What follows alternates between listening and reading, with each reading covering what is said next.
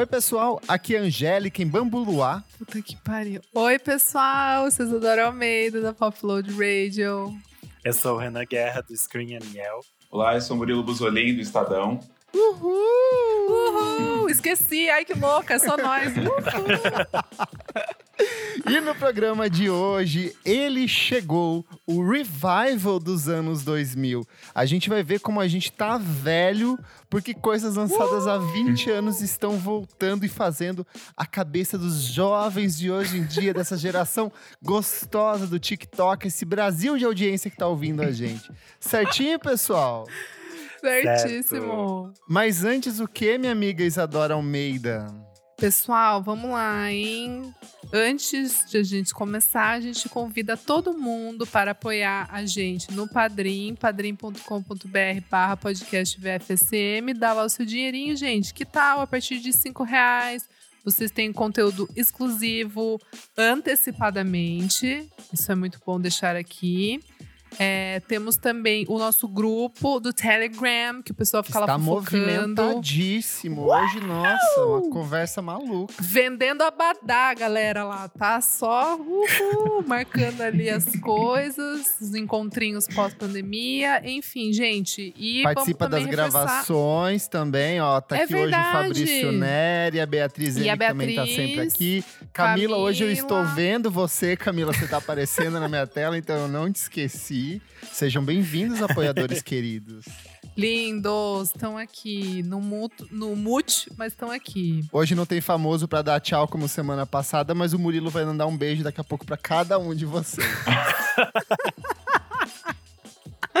Bom, gente, a gente também. A gente sempre reforça para vocês seguirem. Quem ainda não segue a gente nas redes sociais, vai lá, arroba podcast VFSM, no Twitter e no Instagram. Temos também, vamos falar sobre música.com.br, o site, fica lá tudo selecionadinho. Com todas as Perfeito. dicas, os links, tudo.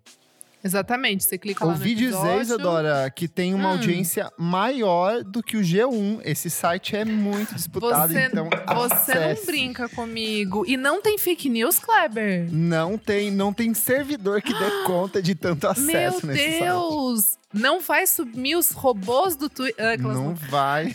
É isso.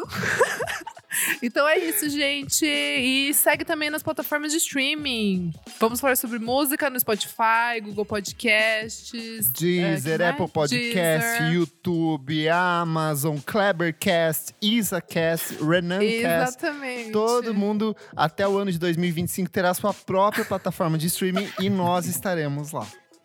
Em áudio espacial. Exato. E o motivo dessa alegria hoje é porque o nosso amigo Nick Silva está de volta. Ele está aqui, ó, em silêncio, acompanhando a gravação, porque ele ainda só tem um pulmão, o outro é mecânico para. ainda, eles estão Ai, meu instalando ele. Saco. Para, Nosso amigo para de palhaçada. Mas Você ele para tá de bem. palhaçada. Obrigado vocês que apoiaram a gente nesses últimos dias. Finalmente eu pude descansar em paz semana passada, Exato. quando nosso amigo chegou em casa e reencontrou sua cachorra amada. Não estamos falando da namorada dele, mas do animal que ele tem em casa mesmo. A Magnólia, beijo pra Magnólia, gente. E ó, avisar que o nosso não passou um, hein? A gente ficou com tanto medo, mas graças a Deus, muita vela aqui em casa. Nickzinho está aqui, amém. A minha mãe tá vindo pra São Paulo semana que vem pra cumprir a promessa com o Nick em Aparecida. Ela vai passar a te buscar, Nick, eu não tinha te avisado. Não, você não tá entendendo. Eu vou ter que ir também. Bora, bora, bora todo mundo pegar um cometão Tour lá. É do isso. podcast em Aparecida. Ai, que tudo. Primeiro encontro. Renan! Renan, para! Vamos fazer essa tour, Primeiro, primeiro Os encontro melhores, discos, os melhores discos de padres para você ouvir em Aparecida. Ai, vou separar todos do Padre Zezinho. A ascensão de Padre Marcelo Rossi. É isso! Ai, que delícia! Eu adoraria esse encontro. Bora começar. Chega de palhaçada. Vamos falar de música então, gente. Pessoas. Muito além do retorno da calça cargo e dos óculos com lentes coloridas, os anos 2000 estão de volta e reverberam de maneira bastante expressiva na música atual, seguindo a regra dos 20 anos, que a cada 20 anos um, um movimento, uma cena, um grande acontecimento musical, ele volta à tona, ele é redescoberto, ele ganha um novo significado nas mãos de outros artistas.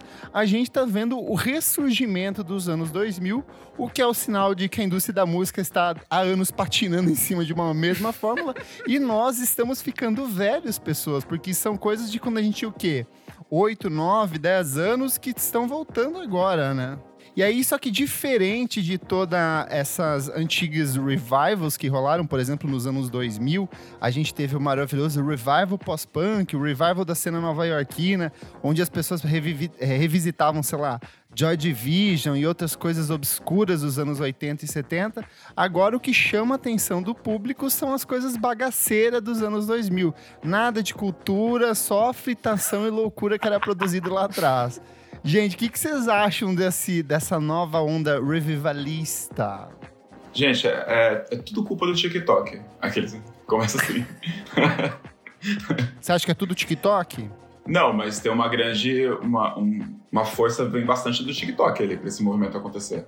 Eu acho. Eu acho que o TikTok é, uma, é um espaço, uma fórmula para essas coisas se, se expandirem, digamos assim. E aí esse revival é muito mais rápido, eu acho. É, Uhum. Enquanto a gente, quando a gente teve o revival dos anos 90, a gente foi vendo aos poucos as coisas surgindo. Ah, um dia você entra na Renner e tem uma flanela. Um dia as pessoas começam a surgir banda com um barulhinho. E agora não, a gente vê tipo uma enxurrada. Todo mundo tirou seu óculos do início dos anos 2000 da gaveta. É, a cintura ficou diferente da calça jeans. Elas já estão usando calça jeans solta. Hum. É, as coisas vieram tudo muito rápidas, daí nisso veio uma enxurrada de artistas muito jovens que tem muitas influências de diferentes cenas do início dos anos 2000. E eu acho que a maioria desses artistas está assim no TikTok. E aí isso nos dá essa sensação de que é, vem de lá, mas eu acho que lá é só o divulgador, disso, o amplificador Uhum. disso, sabe? Que a gente Uhum. entra lá e você fica assim, gente, realmente os anos 2000 voltaram. Olivia Rodrigo é um exemplo disso, Renanzito?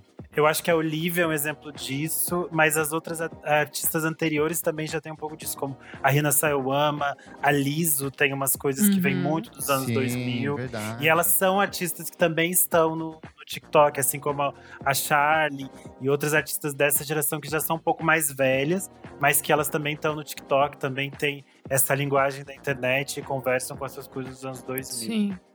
Eu tenho duas, do- dois pontos, assim, que eu fiquei pensando, né? O porquê que tá rolando tudo isso. Acho que é um pouco daquilo que a gente até já falou, né? De, por exemplo, a gente, a nossa idade, assim, uns 30 anos. é, agora são essas pessoas que estão escrevendo, tipo o Mo que escreve no Estadão, tem o pessoal, tipo, que a gente meio que sabe que tem a mesma idade, tá escrevendo na Pitchfork, na NME, enfim, nos grandes veículos e tal.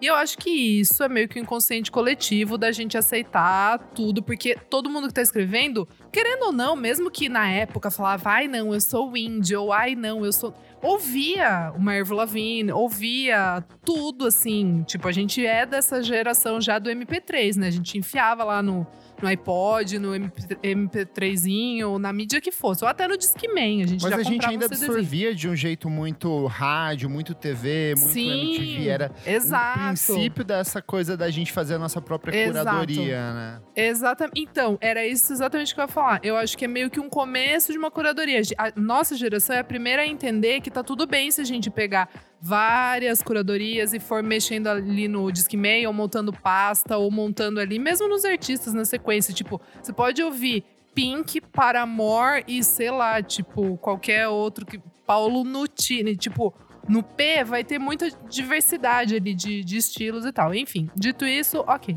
Aí a outra coisa que eu tava pensando, por exemplo, uma Olivia Rodrigo da vida. Eu amo como a uns 20 Isa, ela faz parágrafos vocais enquanto ela grava o programa. Ela fala, ponto. É pra eu poder, pra eu poder. A minha cabecinha é milhão, né? O ascendente em Ares é puxado aqui, fica. Então, ponto. Aí, abrindo outro parágrafo, travessão.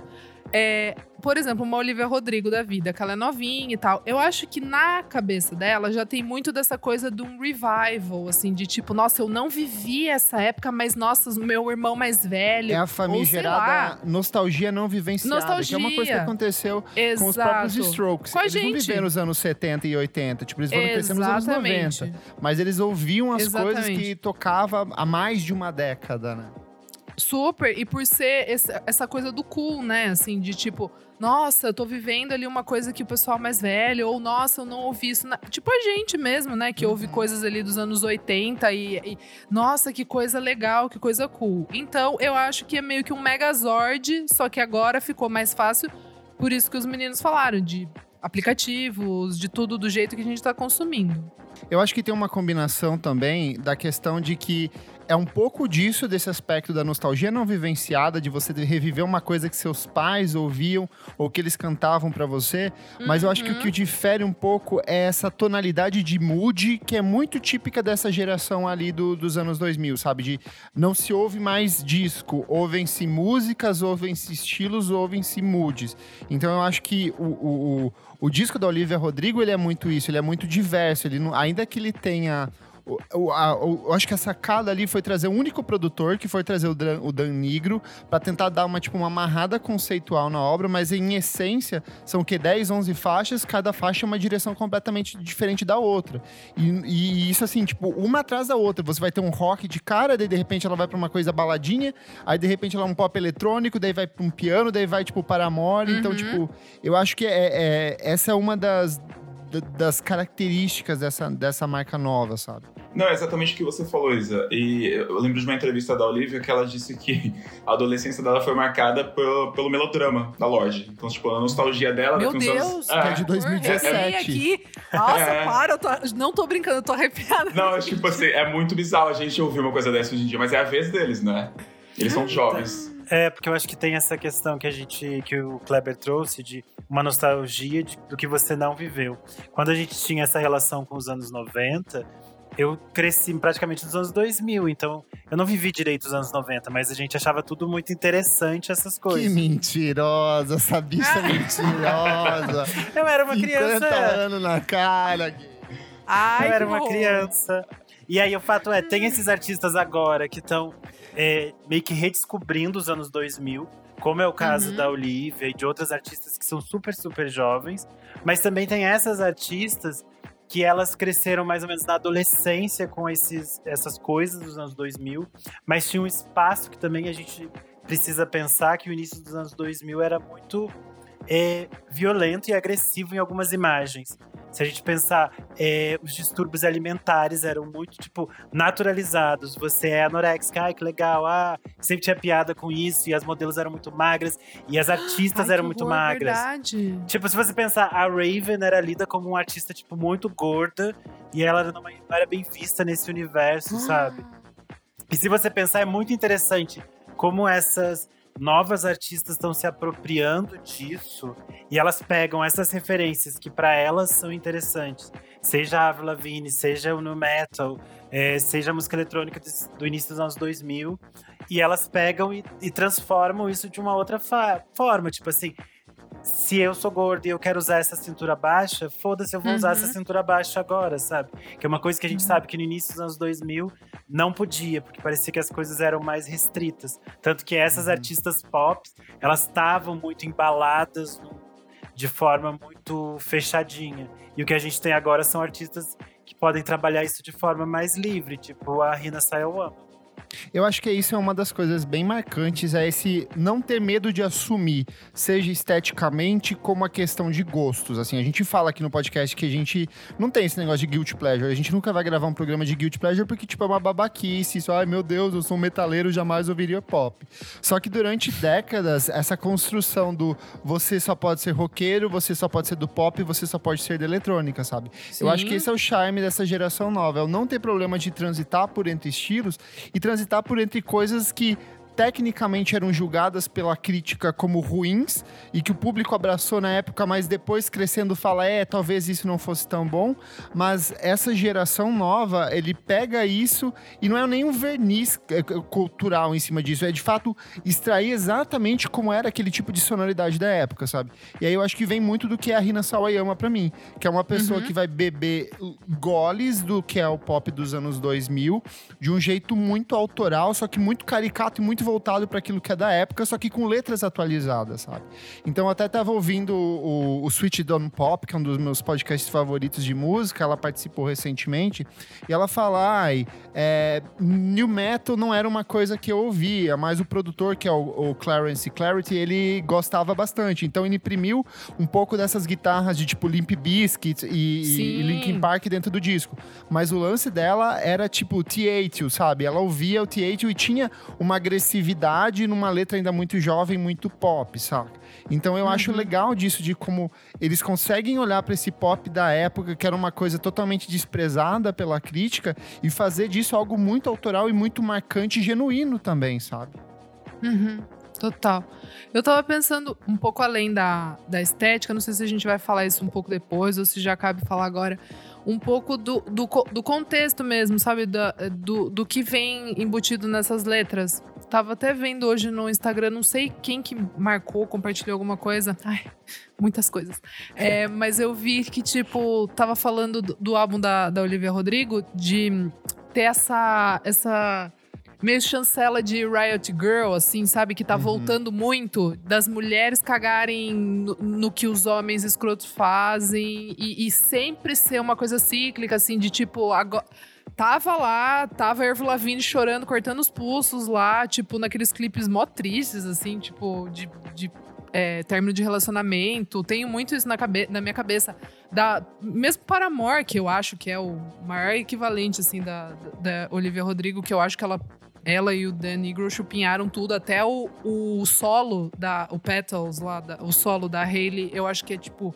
Enfim, é assunto pra outra coisa, mas eu acho que é muito desse universo, assim, dessa, dessa dor de, de, de do, do, que o homem faz com as mulheres. E eu acho que meio que nisso ficou, assim, sabe? Achei legal o Renan falar da Liso, porque já é uma, uma outra coisa mais da aceitação, que eu acho legal e tal. Mas Você é diz dizer, ressignificar uma coisa que era escrota. É isso que não, você tô, dizer? Não, tô querendo dizer que, tipo, é, não sei, tô só. Esse, acho que ela tá aqui. falando nesse sentido desses discos que são artistas trazendo a sua seus relacionamentos, as suas coisas muito pessoais Esse... e transformando isso numa, numa, obra, tipo uma coisa meio Alanis Morissette nos anos 90. Isso, mas, mas é que meio que continua isso, meio que em cima dos homens. Tá, tá entendendo o que eu tô dizendo? Tipo, dessas meninas serem bem importantes agora, nesse momento, mas vem com esse ranço de tipo, de Riot Girl, sabe assim, de tipo, ah, os caras me fizeram mal e agora eu sou louquinha. Tipo, eu tô querendo dividir aqui com vocês para ver se vocês sentem também um pouco, porque eu comecei a. Você diz como uma a... resposta a isso? É, sim. A, a, a essa max, é, como é que é? masculinidade tóxica. É que eu acho também é uma, é uma, uma resposta natural meio da adolescência. E aí eu acho que às vezes, dependendo de, de cada universo, de cada pessoa, ela vai ter que passar por essa fase. E aí, uhum. como a gente tá vendo artistas muito, muito jovens, é, a gente tá acompanhando esse meio que desenrolar delas, né? E a gente vai vendo elas descobrindo as coisas, que é aquilo que a gente já comentou em alguns episódios da Willow. A gente tá sempre vendo ela conhecendo as coisas, elas descobrindo as coisas. E agora ela tá, tipo, nessa sonoridade do rock, porque é essa fase que ela tá, tipo assim, ah, descobrindo essas bandas, ouvindo e quero me interessar por esse universo, por essas roupas, por essa sonoridade. Eu acho que também tem isso de como a gente tá numa fase inicial de revival e as pessoas estão chegando nessas primeiras coisas que elas conhecem e que, e que ainda se fala. E eu acho que daqui para frente tem tanta coisa no universo dos anos 2000 para ser desbravada que a gente deve ver muitos outros olhares para coisas que às vezes a gente até desconhece. Porque como uhum. os anos 2000 já entram nessa fase de início de internet, muita, muita coisa era lançada em diferentes espaços e muita coisa se perdeu nesse universo de internet, né? Que às vezes a gente mesmo tem. Ai, ah, tem um disco de fulano de tal que eu amo, porque no ano X eu baixei Sim. esse disco e eu nunca mais encontrei isso, sabe? Tem, tem muita coisa perdida no universo da internet nesse tempo aí. E eu acho que a gente tá só, tipo. É... No zero ainda, né? é. né? Tipo, no.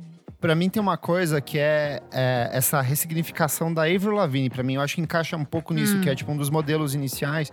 E que durante, tipo, eu ouvi a Avril Lavigne, foi uma das primeiras coisas que eu ouvi quando eu comecei a ouvir música, mas meio que ficou lá pra trás, porque pra mim parecia, depois que eu fui ouvindo outras coisas, falei, putz, é só mais uma a- a- artista de pop rock da época e que hoje não dialoga mais comigo, sabe?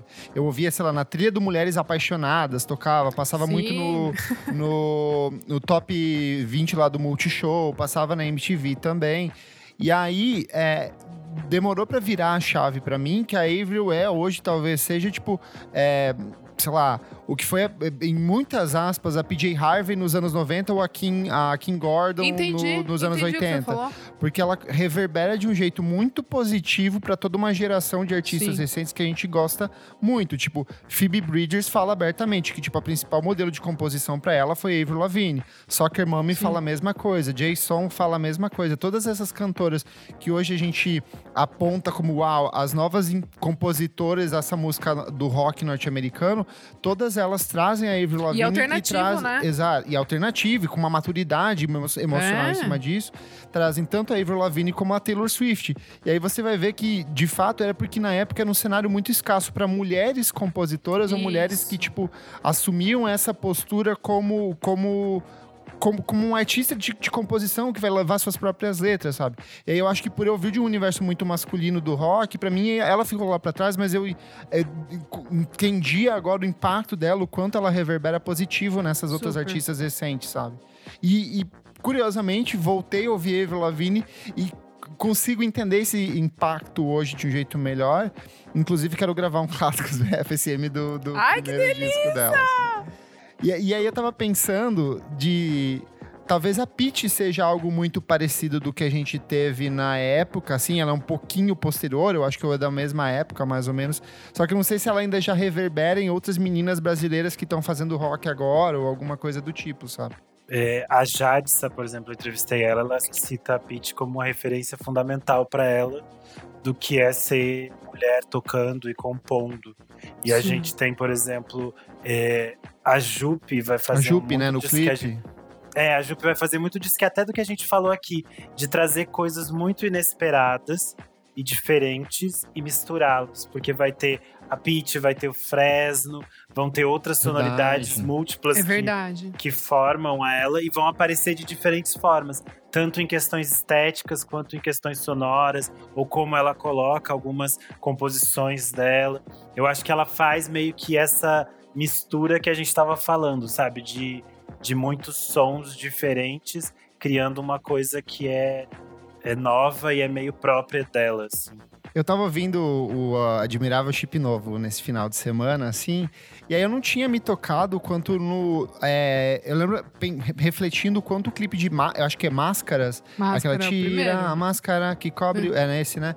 Que tinham personagens LGBTQIA, assim, na, em tela. E eu fiquei pensando, caralho, eu lembro que nessa época esse clipe me impactou muito e não tinha ninguém fazendo isso na época, tipo, trazendo representatividade. E quando impactou pra mim, eu nem tinha me dado conta, sabe? Então, legal, Meu, tipo a Pitty é muito importante. reconectar e redescobrir essas coisas, assim. Tá, tá sendo um processo interessante revisitar esse anos 2000 que eu é, abracei quando eu era novo, reneguei quando eu era adolescente, e agora eu tô encontrando um outro significado em cima disso. Bonito, Sim. bonito. Murilo, que tá quietinho aí, quer, quer refletir? Eu tava pensando, eu não tinha pensado na Liso até o Renan falar nessa questão da Liso. Realmente eu não tinha pensado, achei, achei impactante, porque eu não, eu não, tinha pensado na Liso dessa maneira, sabe? Como que você trouxe de volta. Eu tava lembrando aqui da, da Chloe Hale, né? Que elas trazem esse sonzinho mais, mais dos anos 2000, do, do R&B dos anos 2000, mas a Liso, Uhum. eu tinha esquecido da, que a Liso também faz isso.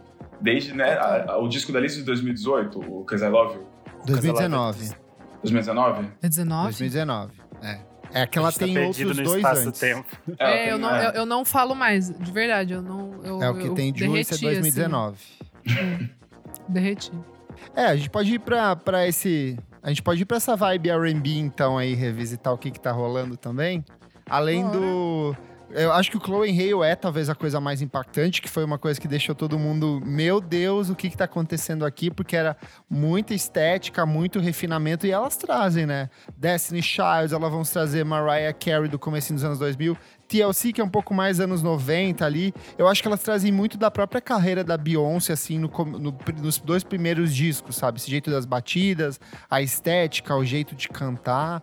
E eu acho que elas fazem muito bem esse resgate. Eu gosto bastante. A Elosita também é apaixonada, né? Com Enreio.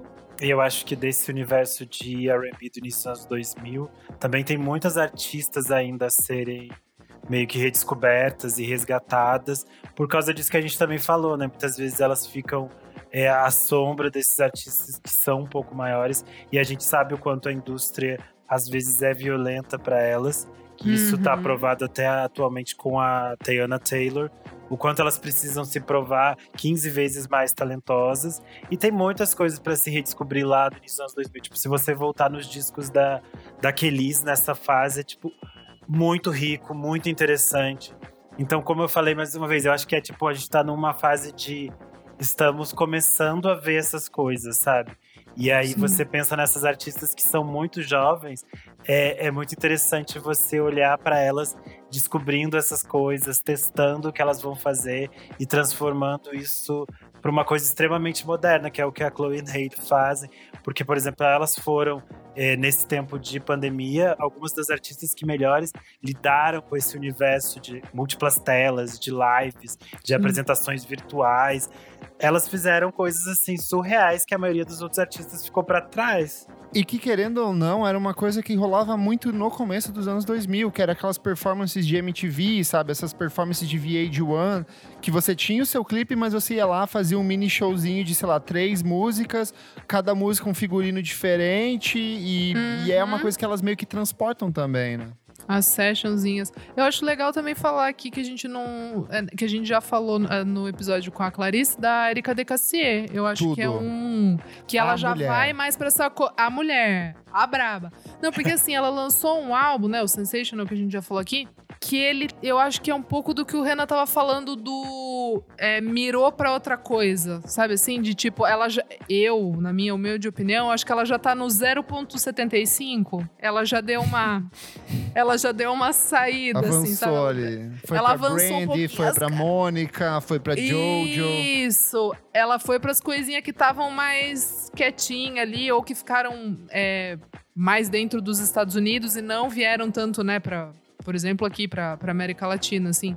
É, e eu tava pensando outra coisa que a gente tava falando aqui das mulheres e tal, mas eu acho que um cara que veio muito com essa estética do emo que a gente não falou e que realmente deu uma virada de chave já tem uns anos é o Young, o Young Blood, o britânico. Verdade, verdade. Ele é- Eu não é, costumo tipo, acompanhar, ele é o- mas ele é bem É. referência, né? Sim, e ele é meio que o- ele é meio que o ground zero do, do negócio do emo com, com as tipo com as como é que é o nome? Com, as, com os espetos, assim, Munhequeira, sabe? Espeto, Spike, não sei. É, é, tipo, sabe aquelas munhequeirinhas cheias de, de coisinha que espeta, o cabelo vermelho e, e puxado, assim. Tipo, eu acho que ele foi um. E é antes de TikTok, porque já tem uns dois, três anos que ele, que ele tá. E ele, tipo, hoje em dia ele tá gigantesco, assim. Principalmente na Europa e, e Reino Unido. É, e eu acho interessante, assim, porque daí meio que me parece, me parece que começou a, a ser uma coisa hum, não mal vista. Acho que é isso, assim. Ele, ele meio que chegou nessa e a galera abraçou legal. Tipo, a juventude abraçou legal. E aí todo mundo meio que se sentiu, tipo, ah, beleza, então bora. Eu acho que foi Deu mais ainda certo. com, com o, Ma- o Machine Gun Kelly, que lançou um disco que fez muito Sim. sucesso, né? Aí eu Sim. falei, gente, as pessoas estão gostando mesmo do emo de volta. É, o All. Time Low tá aí também, né? Que faz um puta de um sucesso do mesmo jeito. Estranho. Antes só de cair no, no emo, no emo definitivo, eu só queria voltar indo um pouquinho pro R&B pra falar que eu sinto que o, R&B em termos de Brasil talvez seja o que mais tenha, tenha impactado aqui, sabe? A gente tá tendo muito lançamento de disco brasileiro que reverbera muito desse R&B dos anos 2000. Um dos meus discos favoritos desse primeiro semestre, que é o do Jean Tassi, o Amanhã, pra mim ele é total isso, assim, esse resgate desse R&B bem radiofônico de começo dos anos 2000, principalmente que fazia aqui, tipo, Elião e Negrali, sabe? Que tinha aquela levada Uhum. meio acústica com samba, mas aí caía no R&B e tinha uma letra super gostosa de se ouvir, fácil de cantar, entrava em trilha sonora de novela. Os queridíssimos da Tuyo, com o disco novo, eu acho que em vários momentos eles apontam pra esse comecinho dos anos 2000. Tem um pouco mais essa batida refinada que é mais recente, mas ainda tem muito dessa estética. Flora Matos, para mim, é uma que resgata muito dessa sonoridade brasileira também dos anos 2000. Lançou o disco final do ano passado, eu acho bem interessante. E a própria Bruna Mendes, de um jeito um pouco mais autoral, mais atmosférico. E até a Marina Senna, que a gente vai comentar hoje mais pra frente nas recomendações musicais. Eu sinto que todos eles meio que estão encontrando nesse R&B, é, talvez um pouco misturando com agora e o passado, tipo um ponto de renovação dentro disso, sabe? Até sabe o que eu acho muito anos 2000? O EP da Glória Groove, o A Fé. Eu acho um R&B tipo, anos 2000 demais aquilo. Até, até os videoclipes, a música, eu acho 100% anos 2000. Gente, a Pablo, né? Ah, é. Só sim. pra terminar o da Glória, é interessante porque ela tem muito de R&B nacional, né? Porque ela vinha Sim. desse universo de cantar na TV, de cantar essas coisas. Então, ela traz muito desses artistas que estão meio esquecidos, assim. Só que misturando com essa estética que era mais gringa, que era mais refinadona e tal. Eu acho que é um caminho bem interessante. A Pablo já entra por esse outro lado que a gente falou, de fazer o caldeirão de coisas, né? Porque ela vai. Sim. E aí ela vai trazer é, muita referência, por exemplo, de forró do início dos anos 2000, eu acho isso super interessante. Aquelas coisas tipo é, calcinha preta, mastruz com leite, umas coisas assim, que ela retraz e, e ela traz sem, sem ser um pastiche ou uma piada, ela leva isso muito a sério e eu acho que isso para mim é o mais importante, porque eles fa ela faz assim como outro, outros artistas que resgatam as coisas nos 2000, eles olham com um olhar sério de que, tipo, essas uhum. sonoridades uhum. me influenciaram, esse é o tipo de música que eu gosto. E trabalhar isso de uma forma séria, sem ser como a gente tinha alguns anos atrás, muitos artistas que pegavam uh, gêneros anteriores mais como forma de piada ou deboche, essas coisas, sabe? É, eu acho que até um, foi um ponto de transição quando a gente volta um pouco para tipo Charlie XX e Grimes, que para mim são dois motores disso tudo, assim, são duas engrenagens essenciais uhum. dentro do uhum. processo e que elas são de fato artistas que tinham um apreço enorme por música dos anos 2000, Evanescence, T8, o Christina Aguilera, e elas sempre elogiaram isso, sempre aclamaram isso, mas voltando talvez um pouco mais para anos 90 em alguns pontos, tipo Venga Boy, sabe? Eu sei que a Grimes adora. Hoje ela é o quê? Uma cyberfascista, tudo bem. Mas Nossa, nessa, que nesse que tá começo de anos 2000, gente? Ela, a, é, ela era muito questionada quando ela dava as entrevistas dela, das pessoas não entenderem se ela estava fazendo uma piada, se ela estava sendo irônica, ou se de fato ela gostava dessas coisas. E ela realmente gosta. Charlie XX, uhum. ela é fissurada. As meninas do Haim, que a Isadora é uma das irmãs, são apaixonadas por tudo que é de mais trash ali no final dos anos Sim. 90 começo dos anos 2000. E elas tratam como se fosse, tipo, uma obra-prima, sabe? Tipo, aquele What's in My Bag que elas participam, tipo, é, muito é o puro bom. o creme da cultura Suco. pop dos anos 90 e 2000 ali, e elas é tratam muito... como uma naturalidade muito única. E eu acho isso fascinante, sabe? Porque perde aquela postura do de ah, eu só vou atrás da. Eu vou ouvir Radiohead, é, Bjork dos anos 2000 sim, e esses são as minhas influências. Sim. E eu acho que é genuíno, porque é, é as músicas que você gostava, que você ouvia, sabe? Então eu acho que funciona muito melhor. Total. Amei que você trouxe as Haim, porque de verdade, assim, para mim elas foram as primeiras. Quando eu ouvi Forever pela primeira vez em 2012, assim, e aí eu fui ver uma entrevista, elas já traziam isso de uma maneira muito natural, de tipo, elas ouvem Mariah Carey, elas ouvem Brandy, mas elas ouvem Fleetwood Mac, elas ouvem Arthur Russell, mas elas ouvem a trilha sonora do, sei lá, do Pato Donald. Tipo, e e é porque funciona de um, desse jeito, entendeu? Então eu acho que meio que elas, assim, até onde eu pesquiso e vou atrás, foram as primeiras a trazer essa, essa normalidade, assim, e, e, tipo, meio que quebrar a cara de uns entrevistadores que ficavam meio tipo, nossa, mas você ouve isso? Então eu acho que a nossa geração aqui, junto, né, que é mais ou menos a mesma idade delas, é, é isso, assim, é sobre isso. estamos muito, estamos muito confortáveis com os nossos gostos musicais. O que eu mais vejo, o que a gente tratava como guilty pleasure no passado, hoje em dia é tudo referência. Tipo, a Billie Eilish falando que a Avril Lavigne era, tipo... É, é uma das maiores inspirações dela. Então, nada, nada era guilty pleasure. Pra eles, eu acho que pra com gente. Isso...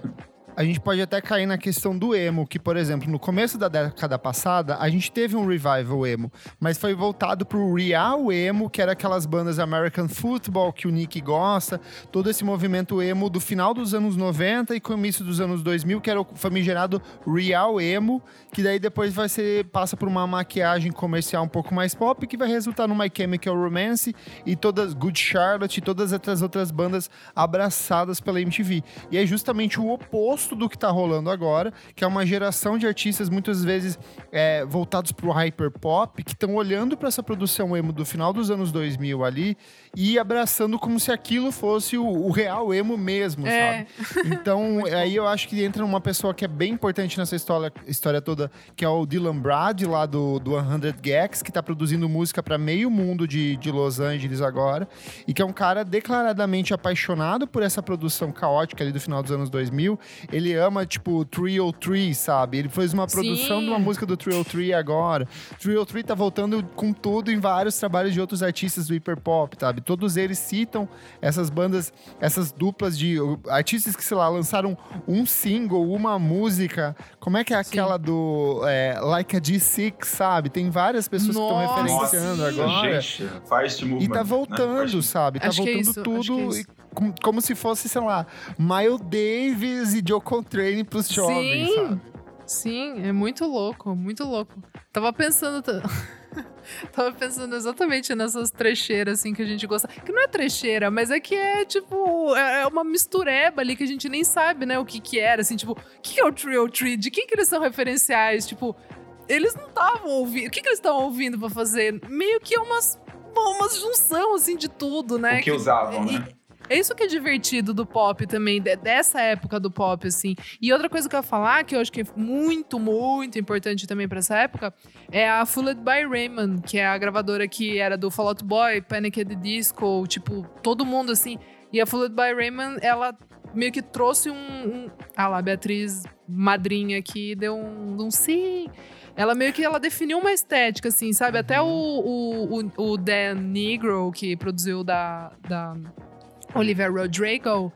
E ela volta já, né? Já tem uns anos, mas ela volta e é para mim é o começo dessa volta que foi meio maquiada é o 21 Pilots, gente. Eu acho que é, é o ponto assim de tipo beleza, vai voltar, entendeu? Vai, vai ter um negócio aqui que era tosco, mas não é tosco, não. Vai ter legião de fã. E daí eu acho é que, que é o tipo de coisa que talvez não respinga na gente, mas tem uma multidão enorme de fãs. Exatamente. E a gente vê isso no, Amigo, nos fiquei com medo no Lollapalooza. Né? É isso que eu ia falar. Eu não sabia que eles tinham aquela força. Eu fiquei, eu fiquei amiga chocado. do fã-clube. Olha só. Eu não sabia que eles, eles eram deram, tão fortes assim, deram... gente buttons e adesivos. Tinha, juro, tinha piruinha, eu não tô brincando. O fã-clube se organizou com, tipo, todos os mini fã-clubes lá. Eles foram, tipo, na porta entregar adesivo, é, tinha sorteio de camiseta. Tinha, tipo, tinha uma falei, fila gigante quando eu cheguei. É? Era e tava todo mundo Gente. de amarelo e preto. E eu fui de amarelo e um top neon amarelo. Não, eu fui de calça preta e um top neon amarelo. E aí as meninas acharam que eu era fã eu pensei, graças a Deus, que eu tinha ido de amarelo no dia anterior. Juro, juro. Daí que a gente começou a conversar, porque elas falaram, ai, você veio, eu também veio. Eu falei, não, gente, não vim, não. Nem sabia. conta. Nem Dá sabia. o brinde. Enfim. Não, gigante, assim, gigante, gigante. Outra, outra coisa. É, o que eu acho curioso nisso que a Isa falou é que antes a gente tinha essas coisas de nicho, né? É, a gente falava no emo, no pop, no R&B, as coisas muito separadas. E eu acho que agora a gente está vendo muitos artistas que misturam essas coisas e embaralham. E aí surgem esses artistas que meio que é, quebram algum espectro e tem esses muitos, muitos fãs, tipo 21 Pilots, mas tem é, esses artistas que misturam muitas dessas coisas, porque na, nas coisas da Olivia Rodrigo você vai ter essas coisas meio do pop punk, meio Paramore, misturado com as coisas da Avril Lavigne, misturado com aquelas baladas mais românticas. Tá tudo meio misturado, não existe mais esses nichos muito específicos em que você se identifica. E nisso eu acho interessante, porque isso também se reflete esteticamente. Às vezes as pessoas estão vestidas como emo, mas o som não tem nada a ver com emo. E tanto faz, e tudo vai fica meio embolado, assim, sabe? Sim. É, tipo, Bibadub, sabe? Bibadub é isso pra mim. Tipo, ela tem uma estética totalmente oposta, às vezes, do som que ela faz, sabe? Que eu acho maravilhoso isso. Não, você vai falar que o emo, o emo foi pro hip hop, ficou ali no trap e tá, tipo, é o que é o estilinho de música que mais bomba no, no TikTok, que reflete nas paradas musicais e todo esse revival. Mas o emo foi o emo foi pro revival, o Travis Barker que também carregou ele um pouco, né? Não dá pra não citar o Travis Barker. É, o próprio Skrillex, que ele vem de um conceito de um contexto Sim. de universo emo que cai na eletrônica depois, né? Não, mas o Travis Baker, boa, a gente tava esquecendo de falar, né? Poxa, ele, tá, ele toca a bateria com a Willow em, sei lá, duas ou três músicas, com o Kenny Hoopla, que é um moleque que eu acho também que é muito. Ele é um cross meio de um block party com alguma coisa muito emo, assim. Ele, ele meio que é um catalisador, assim. E o Travis Baker tem também, acho que duas faixas com ele, sabe? E ele é um moleque negro que, que tipo, vem também um pouco dessa coisa do, do hip hop. Então é, é, é, é, é, muito maluco o que está acontecendo e é muito legal essa, essas pessoas mais velhas, tipo Travis Baker, assim, de tipo, hum, tô sacando o que tá rolando aqui, vou ganhar um dinheiro aí com esses moleque bom aí, sabe? É. Ele tava produzindo o Juicy, Juicy WRLD, que, que morreu, né, aos 21 anos. Sério? Não que era, uma, era um emozinho ali também com hip hop, morreu, né? Nossa, o disco dele é recorde de streamings também. Demais. Eu quero entender de vocês, assim, dessa nova leva, desse revival, é, o que, que vocês ouvem, o que, que vocês realmente gostam. E eu quero começar perguntando também para minha amiga Isadora, onde hum. que fica esse indie rock dos anos 2000 nessa história toda? Será que ainda não chegou? Vai chegar? Por que, que não tá rolando um revival de Strokes? Amigo, eu acho que não chegou, sabe por quê? Porque ainda essas bandas ainda estão respirando. O Simple Plan não respira Respirado mais. O Michael. É, mas tá respirando. Você tá. Mas chega num Lollapalooza com nomão lá Sim. no highlight, assim, sabe? Tipo, hum, ainda somos importantes. Você não vê um My, um My Chemical Romance, você não ah, vê. Eles até te... não, não eles iam fazer a turnê, mas aí cancelou por causa da pandemia, não, né? Mas tô brincando de tipo, é que são nomes que, que, não, que não funcionam mais, assim, é que a gente não encontra mais eles em é, revista, a gente não Eu não sei mais o que a, essa galera tá fazendo, entendeu? Mesmo que o Jared. É, Jared Way? Jared Way, né? Do My Chemical Romance. É. Fez a trilha sonora lá do Umbrella Academy. É dele fez... também, ele é co-criador também do, do quadrinho. Isso, é, então. Então, sabe, assim, tipo, a gente. A Avril Lavigne fazendo os meet and greeting à distância antes da pandemia, aquela coisa, já com distanciamento social. A gente fica sabendo de umas coisas, mas não é uma coisa que se consome. E eu acho que da, dessa galera, tipo, do rock alternativo, ainda rever, eles ainda reverberam muito, porque não teve um outro movimento que virou tanto a chave. Os Strokes foram as últimas. Tipo, Oasis, que a gente já brincou aqui de falar, né? Tipo, Oasis, grande banda. E aí depois os Strokes. E aí, tipo. Não, não, te, não teve ainda quem tire eles, entendeu? Não vai ter um, um The Killers 2, então. É, amigo, sabe assim? Eu acho que se se revive, a galera tem que aposentar pra ter um outro. Mas é que tá muito no começo, né? Revive tá muito no começo ainda. Mas eu acho que isso demora um pouco mais pra esse revival indie, que é isso que a Isa falou. Como eles estão, tipo, headliners de festival, Pra essa molecada é tipo banda de tiozão, sabe? Eles Exatamente. olham assim. Ah, eu não quero ser parecido com esses caras que estão aqui de headliner. Eu não vou relembrar. Sabe? Eu não vou relembrar, porque eles estão tocando pro meu tio. Meu tio tem vai um, querer ir no Lollapalooza. Tem um artista que eu acho que fez isso ano passado e fez muito bem, que pra mim é o Bartiz Strange que para mim eu acho que é o único que conseguiu homenagear ali, fez uma identidade autoral, hum. mas ficou muito reduzidinho ali. Mas a, a, o som que ele faz é Block Party com TV The Radio e Walkman e todas essas bandas dos anos 2000. Mas ficou só nele. Entendi. Eu é. acho que, e eu acho que tem um, uma coisa é, especial no caso dele, é porque ele é um cara negro. Então, ele é, tipo, ele tá pegando de uma estética que era é, majoritariamente branca e tá trazendo as vivências dele como homem negro para dentro de. Dentro disso, sabe? O próprio Genesis Osu, que eu sei que o Murilo gosta. Bastante, eu acho que ele traz um pouco desse, dessa estética do indie dos anos 2000, mas aí vai caindo para um lance mais hip hop, mais R&B, vai para outros lados também, né? Super. Misturei. Um dos álbuns do ano. Sim. Mas eu perguntei para vocês o, o que, que vocês gostam dessa nova geração. Murilo, o que, que você curte? Eu não vou mentir que eu gosto muito do álbum da Olivia Rodrigo. Eu gosto é bastante do álbum dela. Bate aqui, bate aqui. É só a Isadora. A Isadora é a única que Eu gosto gosta. muito, eu gosto muito. Eu, gosto, eu, acho, eu acho muito Avril Lavigne, anos 2000, eu gosto muito. Eu, eu, eu gosto do single. Você se, você, você se emociona, Murilo? Você chora no banheiro? Esco Não. Você escora as costas assim, Não. vai descendo. Não, a voz dele falhou, ele se É, falhou, ele se. Não, emociona. Não. fez, não, Não. não, gente, que isso, jamais, nunca Ai, chorei. MC Detran, MC Detran, entra na minha casa, MC Não, Detran. tanto quando, quando saiu o Driver's License, eu não achei aquelas coisas. assim. Eu achei o que? Legal, interessante a Que história. tipo. mentirosa, bicha Não, de juro. cinturada, Não, não, não. mente. Essa música, Driver's License. E aí, quando eu fui procurar, eu falei, da Disney? Essa música não parece de gente da Disney, né? não, é o que eu tava acostumado. E aí, quando saiu Good For You, que eu falei, peraí, tem alguma Delícia, coisinha essa aqui. é boa. Alguma coisa aqui. Essa é boa. Aí quando eu fui ouvir o disco, que veio Brutal no começo, que vem aquele pop punk, Boa eu também. falei, peraí, isso aqui não era o que eu esperava, eu não esperava Sim. aquilo. E aí eu gostei muito, assim, me rendi. Não tem o que falar. Renan, você como uma senhora de 55 anos, você ouve alguma coisa disso ou não? Eu ouço, eu ouço bastante. a- Vamos ver o que, a que a moçadinha tá ouvindo. Eu ouço a Rina Sayawama bastante, mas o que eu mais ouço mesmo é a Erika, que daí eu coloco meu, meu baby dollzinho de seda. Eu também. Pego meu rosezinho e fico bem Patrícia. Desde o disco anterior, assim.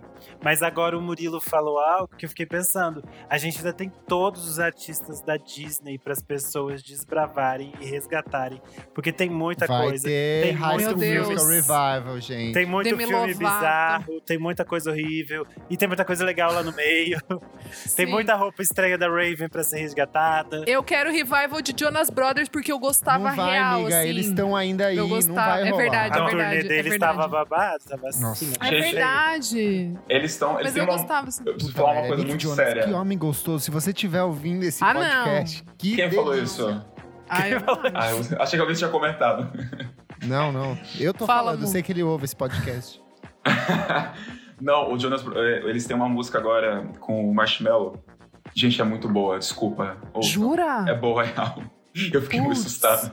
eu falei, não o- vi. O que eu tô ouvindo aqui, mas é muito boa, é gostosinha. Você quer? Você é fã ou você era fã, Isa? Não, então, é que eu já não era pra estar gostando, porque eu já gostava dos meus strokes Já quando eu já tinha velha, 16 já tava anos. É, eu já tava, ó, vergonha na cara. Mas minha prima gostava muito, eu fui com ela no show e tal. E aí eu adorava, tipo, todos os, os hitzinhos, Burn It Up, gente. Love Bug é maravilhosa. Love Bug é, tipo, Love clássica. Bug é linda, adoro, adoro o clipe. Enfim, Fala, Renan, que se a gente acabou te cortando de Não, eu novo. falei só aquilo, é que eu ouço a Erika de Casier e a Rina Sayawama. Acompanho as que as outras artistas fazem. chique. Mas eu não escuto tanto, assim, tipo, as coisas da Charlie eu acompanho, mas não, eu não posso dizer que é um artista que eu tô sempre ouvindo, porque eu estaria mentindo, estaria forçando a barra de jovenzinha. Gente, pra mim é, é Rina Sawayama. Eu acho ela. É que pra mim ela já transcendeu. Pra mim ela é artista, sabe? Em caixa alta, assim. Ela é tudo. Ela é mais. Eu, eu acho que de todas essas que a gente falou, é a que eu mais quero acompanhar daqui pra frente, porque eu acho que vai vir muita coisa boa. Ela canta muito, ela compõe muito, ela toca muito, então eu acho que ela tem. é, não é só. Tipo, Olivia Rodrigo, ela é muito um produto de produtora ainda, sabe? Ela não Uhum. conseguiria se sustentar por conta própria. Então. Mas além dela, 100 Gags ali, eu coloco, sei lá, oito moletons, todos de cores diferentes e boto pra tocar. Porque é assim que você tem que ouvir. Nossa, É, eu adoro. É, eu acho Som- interessante, mas. Gente, Toda vez que eu ouvi, eu fiquei tipo aquelas velhinhas Fusca. assim. Ah, Gente, o que está tocando? Eu não estou entendendo. Eu fico assim. Eu fico me sentindo Eu acho muito velha. maravilhoso. Eu, sei lá, boto um piercing na minha língua, assim, na hora, enquanto eu tô ouvindo, assim. Eu me sinto Ai, com vários Jesus. moletons, batendo a cabeça, com cabelo loiro descolorido. Eu acho tudo, eu acho futuro. E aí, falando de futuro, eu quero saber de futuro. O que, que vocês acham que vem aí dos próximos artistas? Ixi. Ixi. Gente, eles têm que é, revival de Timbaland, entendeu? Nelly Furtado, vamos trazer de volta. Que delícia. Eu quero, quero as. Pussycat Dolls fazendo sucesso de novo. Isso. Eu quero a Demi Lovato voltando pro pop rock. Só. Será que a gente vai ter a onda, tipo, os rock colorido de novo? Tipo, Cine, NX0? Porque essa galera parou tudo já, né? Então Sim. abre, abre a possibilidade de um retorno. O Pelanza O tá até no tá aí. programa da Record lá. Putz. O Fiuk tá aí. O... tá- É verdade, o Fiuk tá aí. Lançou Lançou um clipe música aí. ontem. Eu, eu não É. vi, mas lançou um clipe É aí. horrível, eu vi. E o Gil faz participação e começa com a Com a Lumena, Lumena. fazendo uma contagem regressiva, Ah, assim, tipo. Deve ser E é bem tipo bom. num foguete, tipo, não orna nada, assim. Então, tipo, eu nada. acho que dos coloridos deve voltar a estética, mas o som eu acho que não. Eu acho que provavelmente as roupas logo devem voltar. Talvez outras Sim. formas, tipo uma calça mais solta, mas bem colorida, daquele jeito neon, os óculos, essas coisas. Acho que isso Eu não duvido de nada. Voltou até a colagem de miçanga. A bandana, a bandana do. O top do BBB bandana que- voltou também. Ah, O então. Tava voltando, voltou. é. Voltou. Tem muita calça- artista gringa usando. E a calça de cintura baixa tá aí todo dia tentando Sim, voltar. Tá sim. difícil.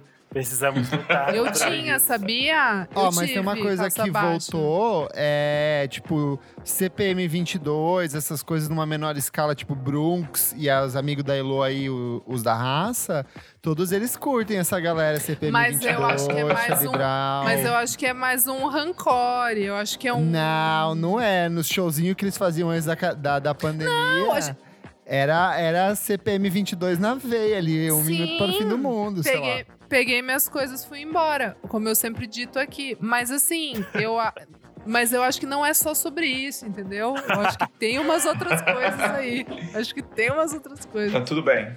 Eu não sei qual que é o futuro. Estou ansiosa pra saber daqui dois meses se eu vou estar vacinado ou não. O Kleber, você já imaginou se as pessoas se vacinam e param de escutar? Não vai ter revival nenhum. Às vezes é um surto. Faz parte do coronavírus. Mas será que é um surto da Tem que pandemia? esperar. Oh, Mas, é, Espera a mas eu acho que não vai acabar. É tipo Mas o eu acho que a surto do tie-dye, tem as muito disso. Ah lá. É, isso é verdade, isso é verdade. Mas eu acho que a pandemia. Ah, eu esqueci Ah lá, falar já isso, vamos levantar esse tópico. anotado. Eu acho que muito, tipo, tem, tem muito de pandemia, gente, de verdade. Do pessoal ficar em casa e também começar Ouvindo a voltar Comfort a ouvir Music, coisas. é, porque é uma das tendências dos- eu das acho. plataformas de streaming que as pessoas pararam de ouvir música Sim. nova e voltaram a ouvir a velharia, né?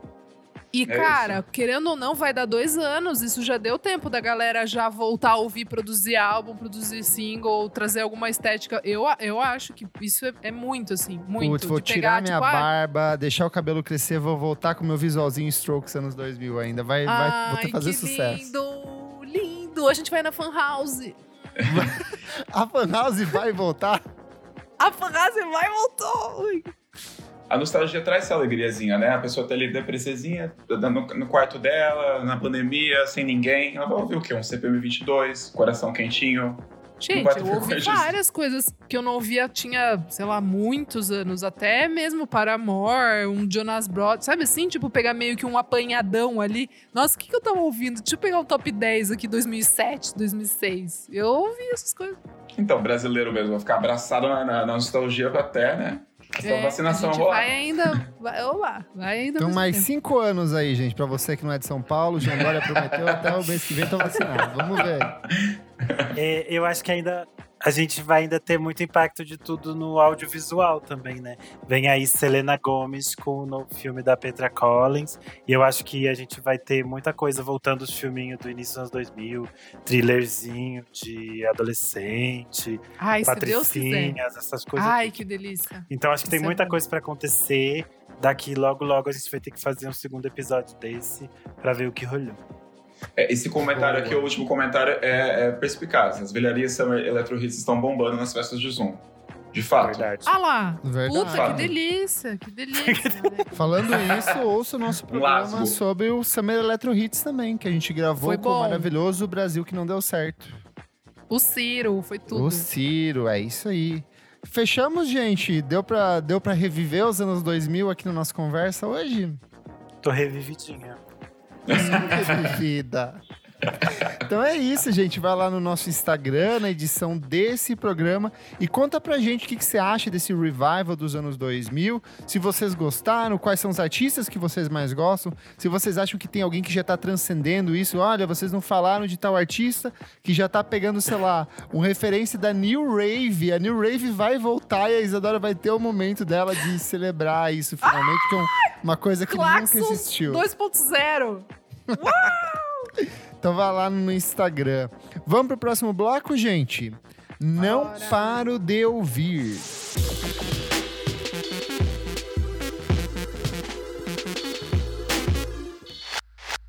Pessoal, começando o nosso segundo bloco. Não paro de ouvir. Renan, o que, que é esse bloco? Nesse bloco a gente conta as novidades musicais que não saem do nosso fone de ouvido.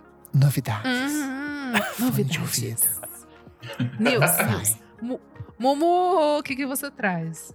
Então, eu quero apenas elogiar aqui o clipe impecável da Megan Thee Stallion, Hum. Tot Shit. Não sei se vocês viram. Bom demais. Atropelar velho, fascista de direita é Gostoso tudo. demais, gostoso demais. Ela faz uma vingança ali contra um político conservador que se masturba vendo seus vídeos. E é muito bom, gente, é muito bom. Tem, É bom tem, mesmo. tem várias referências. Ela no caminhão, dando aquela rebolada, assim. Ela faz várias referências a filmes de terror, A Hora do Pesadelo. Tipo, quando vem a mãozinha assim, só que é a mãozinha dela com a unha gigantesca mostrando o dedo do meio pro, pro político. Enfim, é bem legal, super divertido. A música é ótima também. Boa, Pra rebolar bora replicar isso no Brasil na vida real, gente.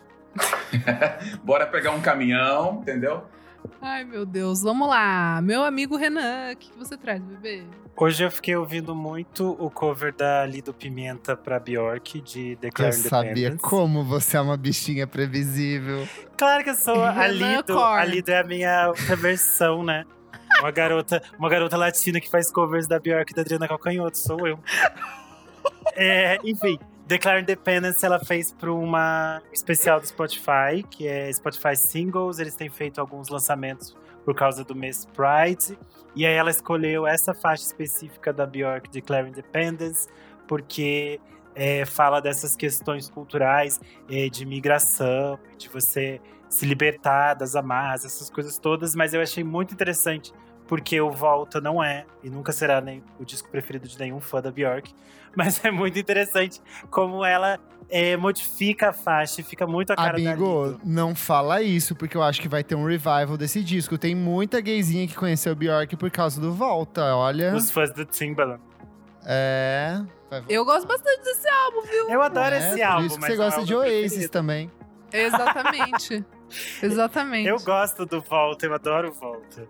Não estou Não, é que mas você é mega fã, você gosta ele não é de- o preferido de de, ninguém, só isso. Mas aí ela, tanto que ela explicou, ela deu explicação política pra escolha dessa canção. E é muito interessante que ela adapta alguns versos pro espanhol, então ficou bem interessante, ficou bem a carinha dela. Pra quem não sabe, o Boa. L do LGBT é de Lido, Lido Pimenta. Olha, é legal nesse mês, né, comentar isso. Pra Exato. quem ainda não sabia, arrasou. E você, Kleber? é só isso, Renan? Esperava É, mais Essa- dicas suas. Não, eu não, Pode eu dar não vi mais. muita coisa, não saiu muita coisa, não fiquei feliz. Ele tava coisas. recuperado. Ele tava Amiga, Eu até pode ir você. Mas nada me acordou. Eu também não, amigo, sabia? Fiquei bem. A única coisa que eu gostei, gente, que eu trago aqui é o álbum novo do Dean Blunt. Eu amei. O Black Metal 2. Black Metal 2. Ah, Bom. esse é bonitão, verdade. Esse é eu ouvi na bonitão. Esse é bonitão, eu gostei bastante, né? O produtor. Achei bem Ives. Tumor, sabe? Verdade. Amigos, super. Por isso que a gente gostou, né? Nós somos o quê? Evil's Tumors. Vocês viram o Tumors. Dean Blunt quando ele veio com a Inga Copland no, no Novas Frequências? O Hype Williams, não vi. Nossa, foi, a- eu acho que foi um dos shows mais bizarros que eu já vi na minha vida. Eram eles dois no palco, Na uma moto, uma não era? moto e uma mulher É. gostosa em cima da moto, assim. E eles Ai, eu faziam- amei! Eu tô ligada. Eles esse ficou tocavam- clássico. Gente, vibrava tudo, era tipo um grave Sim. muito alto, eles Seus tocavam seios, com né, cano. amiga? Nossa, a minha pró... amiga, a gente que tem prótese sente impacto. E eu Na moto, senti. né? É perigoso. Na moto é perigoso. Nossa, Mas foi é um- maluco. Enfim, eu não estava, mas eu tinha amigos que foram e realmente, é, sim, a gente sente o impacto, né? mas enfim, gente, o álbum saiu meio de surpresa ali. É bem isso que o Kleber falou, tem, lembra Eve Tumor. É, tem Eu amei que meio- rolou um tweet que é assim: tinha aquele site, o Tiny Mixtapes, eu não sei se vocês Hum. lembram, que era um site mega conceitual, trazia umas coisas conceituais. Ele acabou, acho que tem uns dois anos. E aí fizeram um meme que era uma pessoa recebendo um choque assim no coração, tipo um clear. E aí era o Tiny Mixtape, só que daí o, a, o choque era o disco do Dian Blunt, sabe? Porque eles faziam essas coberturas. Na hora foi engraçado. Eu achei engraçado, amiga. Eu achei fofo, eu amei. Então, gente, eu adorei esse álbum. São 10 musiquinhas, é bem rápido, na real. É isso, muito lindo, delicado e maluquinho ao mesmo tempo. Gente, eu tô com várias coisas e aí é bom porque eu quero comentários de vocês enquanto eu vou trazendo aqui. Volta da Pode Marisa deixar. Monte com calma. O que, que vocês gostaram? Gostei, Ou não eu gostaram? gostei. Gostei. Eu Eu gostei. Eu gostei. Eu, eu acho que eu esperava mais do jeito da, da poesia, mas eu gostei da, da sonoridade, arranjo do Antônio Neves, que fez um disco maravilhoso de- desse ano. Volta do, Art, do Arthur Lindsay, que produziu os melhores trabalhos da carreira dela. Gostei. Não pareceu música de novela. Gostei. Eu gostei. É que eu gostei acho que bastante. eu tava tão desanimado com a composição dela do último disco, que aí então eu não tinha expectativas, aí foi positivo. Porque o último Sim. disco eu acho tão qualquer nota. E aí e a produção é muito, muito bonita, assim. É interessante todo, toda a construção que tem atrás dela. Isso eu achei muito bonito. É, gostei muito. Forte candidata à música pop do ano. Marina Senna, ex-Rosa Neon Bem com boa. Voltei Pra Mim. Que música sensacional. Murilo, eu não sei se Bem você boa. conhece, mas eu acho que você Eu vai vi gostar você bastante. comentando. Você Eu vi vai você gostar. Vai gostar. Produção do Yuri Rio Branco, que também trabalhou com o Jean Tassi, trabalhou acho que com a Bruna Mendes também. Gostosa demais, assim, essa música. Não paro, não paro de ouvir mesmo. mesmo. Mas Menina eu Clairo voltou querendo ser Johnny Ai. Mitchell. Eu amei. A amiga, para Nossa, eu a era- mulher. Era a coisa mais dorinha cor do mundo, porque é o quê? É a Clyro fazendo essa coisa Laurel Canyon, que tá todo mundo agora querendo fazer, do, do violão, meio Big Tip, meio Adrienne Lenker, tipo... Nossa, eu eu, achei... amei, amiga. Ai, gente, eu achei Ouve de novo. qualquer Eu acho que você vai coisa. Eu ouvi- gostar. A letra é muito Amigo, bonita, amiga. A letra... Não, a letra é linda, a letra é linda, realmente, Feminismo, realmente. pelo amor de Deus, Não. Eu achei verdade. muito bonito. Eu achei muito Eu não- bonito, porque eu não, sou. gostei. Eu não era do mundinho Claire, eu gostava do disco dela. Ah, eu, go- eu E- amei.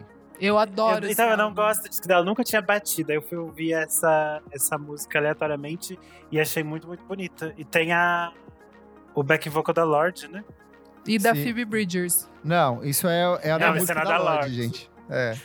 Não, é que, É que a nessa. produção, a produção ah, é do é, Jack do Jack Antonoff. Antonoff. Não, mas é, que verdade. nessa da Claire tem o back vocal, Tem back o- vocal da tem. Lorde. Ah, Da Lorde, tá. tem mesmo. Elas estavam todas mesmo. lá, eles tirando uma panca. Amigas. Juntaram um Amigas, final de semana que e gravaram. amigas. E Não, rivais. Mas, Kleber, o, o que eu não gostei, assim, só rapidinho, que, eu- que eu achei. É, é isso, de tipo, eu achei essa produção do Jack Antonoff meio. Ah, vamos fazer aqui, vamos continuar essa onda do folclore, assim, da. Ah, eu achei sabe, tão de, diferente tipo, porque eu achei o dela muito mais etéreo do que essas outras meninas, sabe? Eu Isso que eu achei bonito. também. Sim. Porque Sim. ela tem, ela trabalha muito essa coisa das harmonias de vozes, só que não é aquela coisa tipo elevada, é totalmente atmosférica. Então eu achei muito interessante esse tipo de abordagem.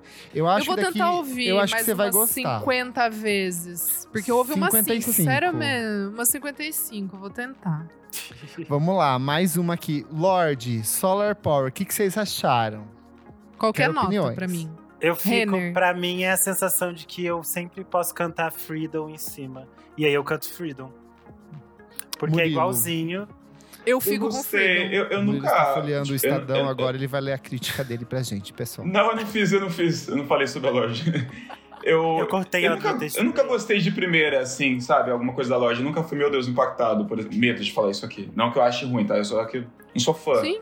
E aí essa eu gostei de cara, gostei. O final é maravilhoso, gostei bastante. Eu, fiquei meio preocupado com a, com a vibe do clipe. Sim. Não sei. Fiquei meio. É. É, eu vi muitas pessoas incomodadas porque, tipo, ele é um clipe mega escapista, mega fora da nossa realidade. Só que ela tá na fucking Nova Zelândia, num lugar onde tá todo mundo vacinado, sem problema nenhum, Exato. Pronta pra embarcar na turnê dela pelo resto do mundo. É um problema dela? Não. É um problema nosso que a população brasileira elegeu um genocídio em 2018. Então a gente que lute deixa a menina, a moreninha, celebrar a E praia ela também dela não tem lá. redes sociais, né? Então ela não vê uma thread de Twitter. Ela não tem que se irritar. Ela tá feliz. Exato. Eu vi um tweet que resumi- resumiu tudo pra mim, o sentimento da música das pessoas, a revolta. Era tipo, gente, a gente não tem culpa se, se a terapia da loja deu certo. Se a loja, é, a- exato. Exatamente. Encheu, né, de dinheiro e agora tá de boa, tá feliz, tá certo. É que assim, certíssimo. Eu achei ok. Ela é uma música gostosa, no, tipo, é, é muito gostosinha de ouvir. Vai tocar Não em todas as fere. Renners da Não vida? fere. Vai tocar em toda a Renner da vida. Mas é só ok, não é tipo Green Light, não é um Royals da vida. Não tem um, um, um Handmaid Dynamite ali com uma profundidade. Ela é uma música Sim. ok. E me parece muito que uma, uma chamada pro que vai vir pro resto do disco, que também se chama Solar Power, né? Então vamos Ah, ver é o que Solar Power por aí. também o, o, o nome Se do chama álbum? Solar Power também, é. Ela mandou por e-mail porque ela não usa redes sociais. É, Maravilhoso. Aí vou rapidinho outras dicas aqui. Amber Mark com Competition. É Boa. faixa do novo álbum de estúdio dela. Ouçam Amber Mark, essa mulher é tudo. Filha da Xadê com João Gilberto, assim, é uma delícia. Também tem a música nova do Taco de Golfe, banda sergipana que o meu amigo Nick Silva adora. Com a música se Muito chama boa. Pessoa que Fala, estreia deles na Balaclava, pra você que é math rocker, pra você que é jazzer, vai por mim que é muito boa. E teve também música nova do Terno Ray, Great Mass of Color, do novo álbum de estúdio deles. Brincadeira, é o Death Heaven, gente, voltou. Era black metal, Completamente agora tá fazendo Ela dream fala pop. palavras doidas.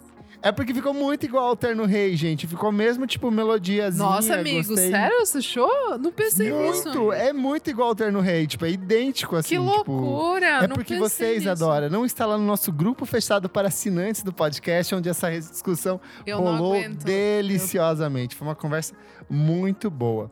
E por último, disquinhos. Céu com acústico, em que ela reinterpreta junto com o Lucas Martins vários sucessos da carreira dela. Teve gente falando, ah, é disco acústico. Meu, vai tomar no cu. A mulher tem lá cinco, seis discos de estúdio, ouve aqueles e não me enche o saco. Tá muito bom. E ela nunca produzido. tinha feito isso, me Nunca tinha pandêmica, feito. ela tava em casa. Ah, ela é maravilhosa, ela pode fazer o que E ficou quiser, muito bom, porque ficou só voz e violão, só que, tipo, eles dois. Não foi, tipo assim, três, quatro pessoas tocando violão, tipo, não é acusticamente ver, é outra pegada.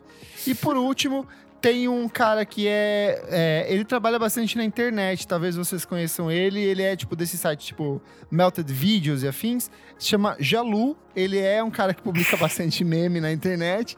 E ele se lançou agora na carreira musical com Os Amantes. Parceria dele com os meninos do Estrobo, também paraenses, como Não ele. ouvi ainda. Disco bem gostosinho. É isso, gente. Vamos pro próximo bloco, então? Bora! Você precisa ver isso.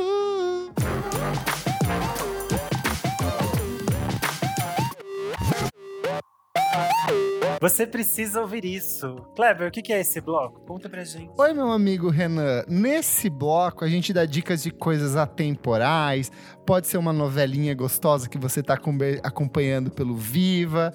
Pode ser uma série, um livro, uma receitinha, alguma coisa, sei lá, uma ilha que o nosso convidado Murilo visitou no Rio de Janeiro, qualquer coisa. Um filminho do MUBI, como o nosso padrinho aqui, Lucas Ascensão, comentou agora durante a gravação.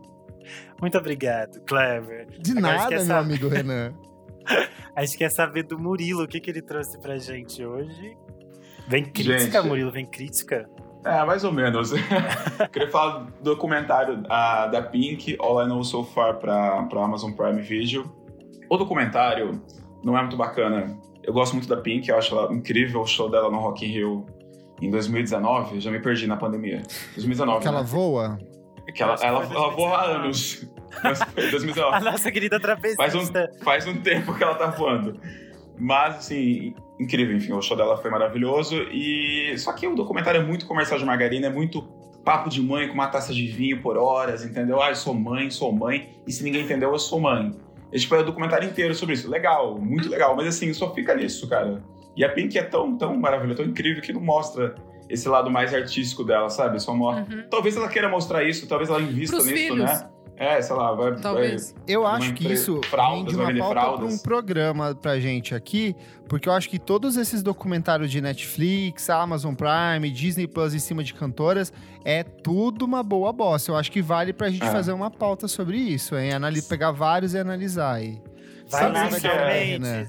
Vai lá, Mendes. Senta ali no Aliens pra gente chorar, a gente vai filmar de longe. Horrível aquele documentário. Mas um documentário que me surpreendeu foi da Billie Eilish pra, pra, pra música. O dela é legal. Eu não vi ainda. O dela é bom. É, todo mundo falou É, falaram, né? O falaram dela é é, é fora da curva. Mas enfim, o documentário da Pink não é bacana. Deveria focar mais nas músicas. Lá no final tem três músicas inteiras. So What, que tinha que ser So What. É Just Like a Pill e I Am Here, que é, in- é incrível, é incrível, incrível. Agora, tipo, o compilado musical nas plataformas é maravilhoso, então dá pra compensar, dá pra compensar isso que ela entregou no compilado musical, ao invés do documentário. Mas assistam pra falar mal. Você era um pinker? vocês Você aguentarem. tinha o cabelinho descolorido, Não. loirinho, Não. curtinho? Não. O Murilo, Não pra quem não, não. sabe, gente, ele tá fazendo trapézio. Ele tá gravando num trapézio hoje aqui, ó. Opa, opa, a do Murilo. Não, não tem, não tem essa habilidade. Deixa pra Pink. É, eu vou aproveitar a dica do Murilo, então, e já vou dar a minha dica furando a fila. Olha, roubando. Ele vai roubar a minha, ele vai Não, roubar a é- minha. é será que eu vou roubar a sua? Vai. É, não sei. A minha também é de documentário, que é Ah, o não. documentário da, da Billie Holiday. Há um tempo atrás a Isa tinha falado aqui do filme, que saiu na Amazon, e agora chegou no Telecine o documentário, que saiu Ai, vou também ano passado. É, ele é muito, muito interessante porque ele se baseia em fitas de uma jornalista nos anos 70, que ela estava fazendo uma grande pesquisa sobre a Billie. Então tem muitas entrevistas com pessoas que conviveram com a Billie. E eh, esses áudios nunca tinham sido usados. Então tem tipo o Count Hum. Contando as coisas. Tem coisas muito interessantes. E além disso, tem as imagens que foram eh, coloridas novamente. Que foi um trabalho feito pela brasileira Marina Amaral. E é um Ai, trabalho eu amo muito, muito ela. É um trabalho muito foda, porque quando a gente pensa em colorir fitas antigas, geralmente ant- antes era um trabalho que ficava meio caricato, ficava meio estranho, né? Sim. E no filme não, fica incrivelmente lindo, assim. É como se a gente estivesse vendo a Billie Holiday pela primeira vez, porque a gente não tinha essas imagens tão bonitas e coloridas dessa forma, sabe? É algo muito interessante, traz uma outra eh, perspectiva sobre ela, assim, sobre o que ela passou, sem ser essa essa coisa muito ah, Billie Holiday, uma grande vítima de um mundo horrível. Mas era uma mulher forte, perdida, assim, num mundo horrível. Mas ainda assim muito forte, sabe? É bem interessante. É muito bonito, curtinho, tá no Telecine e vale bastante a pena assistir. É, agora você quer dar a sua dica, Izzy? Também é um documentário que vem aí. Posso ir? Não, acho que a gente até pode falar junto aqui. A gente pode desenvolver um pouco. Mas tô ainda bem impactada que eu assisti Shiva Baby, o filme. O Renan, eu sei que o A Renan Isadora assistiu tá também. toda mu- mubber. Eu tô Mubber agora. Ah, tem que, pô, R$27,90, né? A gente tem que aproveitar. É, ele é, é é a estreia, né, da Emma Tá Seligman. recebendo que é por o- fora ou Isadora pra fazer propaganda aqui deu até o preço? Não, amigo, eu tô pagando R$27,90. Isso é tudo pra tentar o futuro público, cara. Isso, focar, eu preciso de. Eu, que, eu quero, assim, se quem tiver ouvindo, Mubers, quem tiver ouvindo, se quiserem pagar pra mim, tá tudo bem, mas. Ó, fazer um episódio especial, Mubi, aqui no Exato. podcast. Hum, Pode trazer, Eu acho que tem olha que legal. oportunidade, hein? Acho que tem oportunidade aqui, hein? Não sei, não sei bem. Enfim, é Shiva Baby. Rapidinho, vou tentar dar uma sinopse aqui para o Kleber, que ele gosta muito. Mas é basicamente é uma estudante, a Daniele, e ela chega num Shiva, né? Que é aquela cerimônia ali no período de luto no judaísmo. Fica todo mundo reunido ali numa casa. é, enfim, meio que pra, né, pra celebrar a lembrança da pessoa. E aí tem é, um almoço ali, tem, tem uma mesa que, enfim, muita comida, é uma celebração ali, tá todo mundo ali na sala e o filme todo se passa dentro dessa casa. E aí a Daniele, no caso, ela é uma. Sugar Como é Baby. que é? Sugar Baby. E aí Hum. o Daddy está lá nesse lugar. E aí tá a família dela também. E aí coisas muito Aí tem uma malucas. ex-namoradinha dela lá também. É um babado. Exatamente. Ah, é um Murilo, a história É- da sua vida, Murilo. Gente, é dedo, é dedo no e gritaria, assim. É, e o ritmo que a diretora vai criando, fazia muito tempo que eu não vi um negócio assim no cinema. Você realmente vai. É Sabe? comédia. É É comédia. comédia, É aquele bem- humor. Não, é bem comédia. O Kleber vai ácido. chorar de É, rir. o porque- Kleber vai adorar. Porque é tipo Nossa, só porque é torta awkward. de climão. Você vai ficando assim, é- não, não, não, não, não, não. E daí É, vai. é, você fica. "Shh, Não vai falar. Não, não faz isso, menina. Eu fiquei assim, ó, com a, com a almofada na cara, tipo, não, ai meu Deus. É maravilhoso, assim. É tipo, humor ácido, muito, muito bom. A atuação da menina é tipo. 10 de 10. 10 de 10. Nunca tinha visto a- essa atriz. Achei Acho que era a assim, estreia dela também, se eu não me engano. Gente, incrível. Ela lembra muito a Greta Gerwig do Francis Ha, assim, no- no- nessa coisa estilo. de ser. No estilo, é, de, de ser uma coisa bem do dia a dia, assim, umas reações interessantes, assim. É, não, não sei explicar muito bem, mas acho que quem assistiu Francis Ha e assistiu esse filme vai entender o que eu tô falando. Enfim, muito, muito bom. Ritmo perfeito e a trilha sonora, só que eu ia falar que é de música judaica, que ajuda a criar o, o- essa tensão, assim, que é de um jeito muito bem construído, assim. Muito, muito bem construído. Boa. O filme tem um elenco bastante de, de vários atores importantes, tipo judeus dos Estados Unidos. E Uhum. tem a Diana Agron, que fazia Glee. E a Molly Gordon, que muitos devem conhecer de. Ficou no Brasil fora de série, Booksmart. Ela faz uma das amigas do grupo. E ela também faz aquele Bons Meninos, que é super legal. Ela é uma dessas atrizes jovens, meio que em ascensão. O nome dela é Total. bom se guardar. É, enfim, vamos lá. Kleber, qual é a sua dica do dia? Eu soltei hoje, na data de gravação desse programa, meu listão com 50 melhores discos de 2021 até agora. 50 melhores do primeiro semestre. Tem muita coisa brasileira. O Brasil tá dando show lá fora. Tem gringo chorando, tem gringo passando mal, enquanto o brasileiro tá fazendo Eles sucesso. estão passando mal de Não. reação da vacina. Então vai lá no miojoindie.com.br, que tá lá o listão. Muita coisa pra você que, sei lá, perdeu esse primeiro semestre e não sabe o que ouvir, vai lá ver esse listão. Vou dar uma antidica, que é a segunda temporada de Lupin na Netflix. Uma merda! Eu recomendei a primeira temporada aqui, agora eu tô desrecomendando. Boa, uma amigo. bosta, uma bosta, que bosta. Meu Deus, eu queria arrancar meu olho, assim. Como eles conseguiram diminuir o nível da série que era, tipo, muito divertida na primeira e pra segunda, tipo, eles tratam todo mundo como idiota, assim. E vai ter uma parte 3 agora. Eu tô puto, porque eu preciso terminar de ver isso agora, assim. Muito ruim. A primeira é muito boa, mas essa segunda, eles. Horrível, nota zero. Muito ruim, negativo, vou tirar pontos. Em compensação, estou vendo um desenho novo que estreou na Netflix que se chama Trece. É em espanhol mesmo. A Netflix está com uma porrada de desenhos é, produzidos no México e na Espanha. E esse é um deles. Vou ler a sinopse da Netflix. Alexandra 13 faz de tudo para proteger Manila, que é a cidade dela, contra ameaças sobrenaturais e manter a paz, mas vem encrenca grande por aí.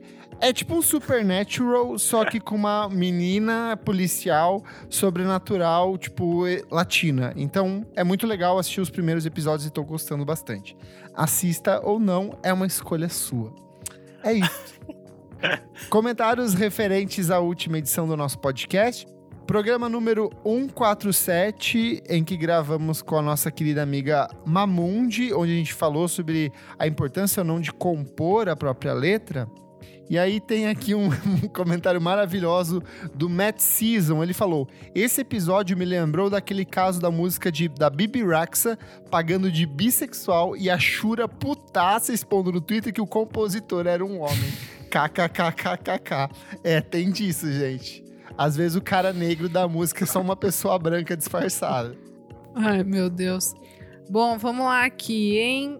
DJ Catatal, sempre presente aqui, ó. Aí sim, VFSM fazendo valer o meu dinheirinho. Que sequência maravilhosa de convidados nos últimos programas. Continue assim. Quando vem a Marisa Monte, já que a gente falou aqui da Marisa Monte, Ai, Marisa, fica vir, o convite. Marisa. Fica o convite. Vem com Entra tudo, aqui, hein? Grava o, o episódio que você quiser, que a gente só escuta. Comentário também do Matheus Ernest, ele falou: Gente, que episódio maravilhoso. Refleti demais, reflexiva ele. Achei bem legal a Isa ter pontuado a fórmula Taylor Swift de composição e é muito real. Ma Mamundi, a íntima, que é a bicha íntima, elogiando Laninha. Amei 10 barra 10. Tem também o Watanabe Matheus, comenta sempre também, querido. Episódio lindo, episódio formoso, episódio bem feito. Olha só. Hashtag MopToppers, o rock não acabou. E por último, comentando a nossa recomendação da Willow Smith, a maior roqueira de todos os tempos, o Listen to Felix falou: Eu não paro de ouvir também, amando essa era da menina Willow e quero o álbum inteiro bem roqueirinha. O sonho do Renan e o sonho seu. Gente, Murilo, Murilo Buzolin, você, suas redes sociais, seu serviço, onde as pessoas te leem, onde as pessoas te veem, onde as pessoas analisam seu corpo nas praias e onde as pessoas te ouvem, porque agora você é da rádio também. Sim, também sou da rádio. Minha, minha- minha- todas as redes sociais, arroba Murilo Busolin, com S, Bussolin, italiana. É, eu tenho uma coluna no Estadão todos Por isso que você gesticula assim o programa inteiro, gesticulativa. uma coluna no Estadão, é, na banca, para quem for vintage de comprar jornal ainda, e também no Eu online. vou comprar. Vou pegar minha bicicleta amanhã, vou pedalar até a banca, comprar leite e jornal. Por Leite de favor. vidro. Lindo. Exato.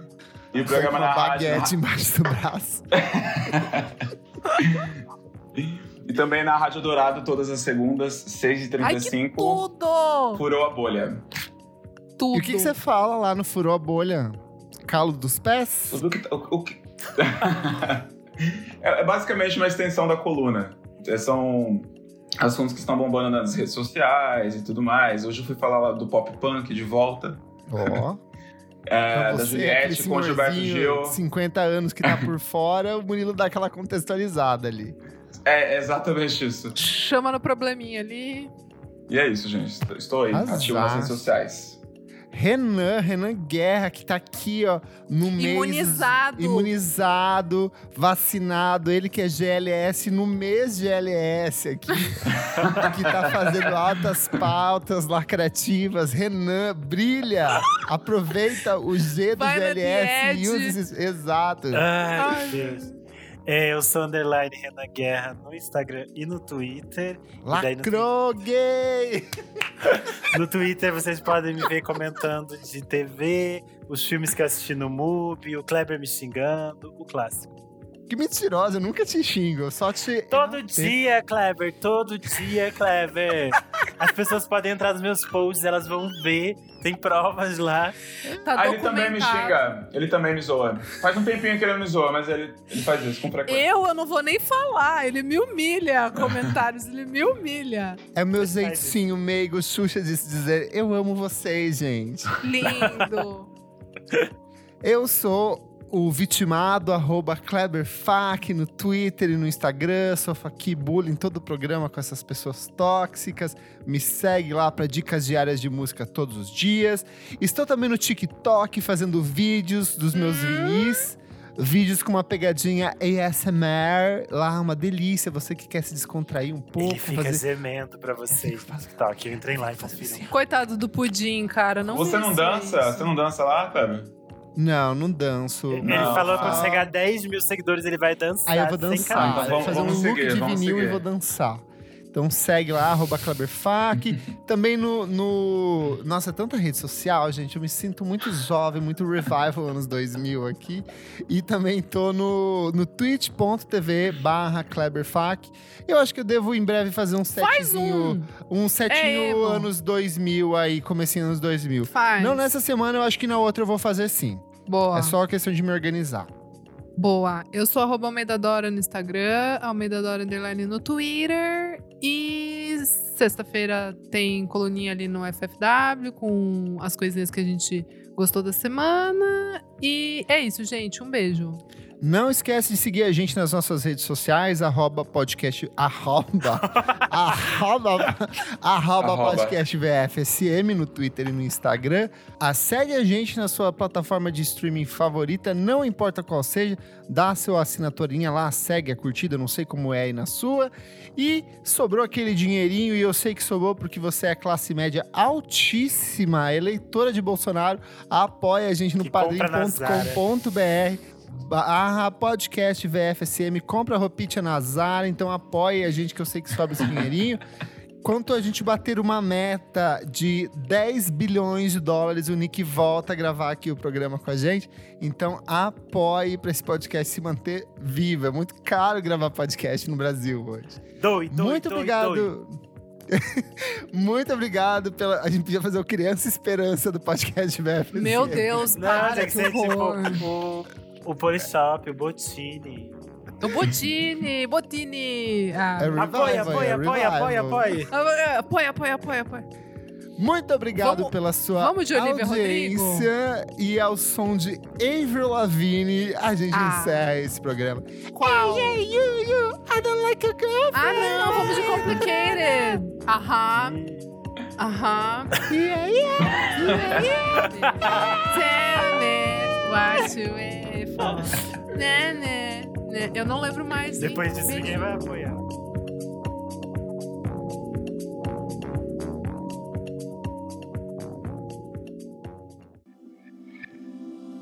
Esse podcast foi editado por Nick Silva.